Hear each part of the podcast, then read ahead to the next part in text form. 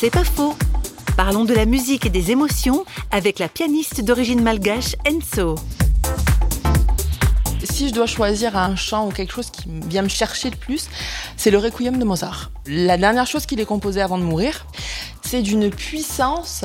Ça passe un peu par tous les états. C'est euh, de la colère de Dieu, puis ensuite c'est les larmes du pécheur. Donc il y a un peu tous les états. Et, je pense que c'est en ça aussi qu'on se retrouve, c'est que dans notre vie, enfin en tout cas moi, si je parle de moi, de ma vie chrétienne, c'est pas tout beau, tout rose tout le temps. Hein. Il y a des moments donnés où c'est, euh, c'est dire tu m'énerves, j'en ai marre, je comprends rien.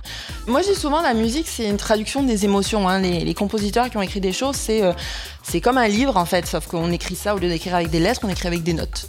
Donc c'est ça que j'aime en fait, j'aime les contrastes. Donc le Requiem de Mozart aussi parce que ben, justement il y a un peu tous les états et c'est ça que j'aime, cette espèce de diversité. C'est pas faux, vous a été proposé par parole.fm.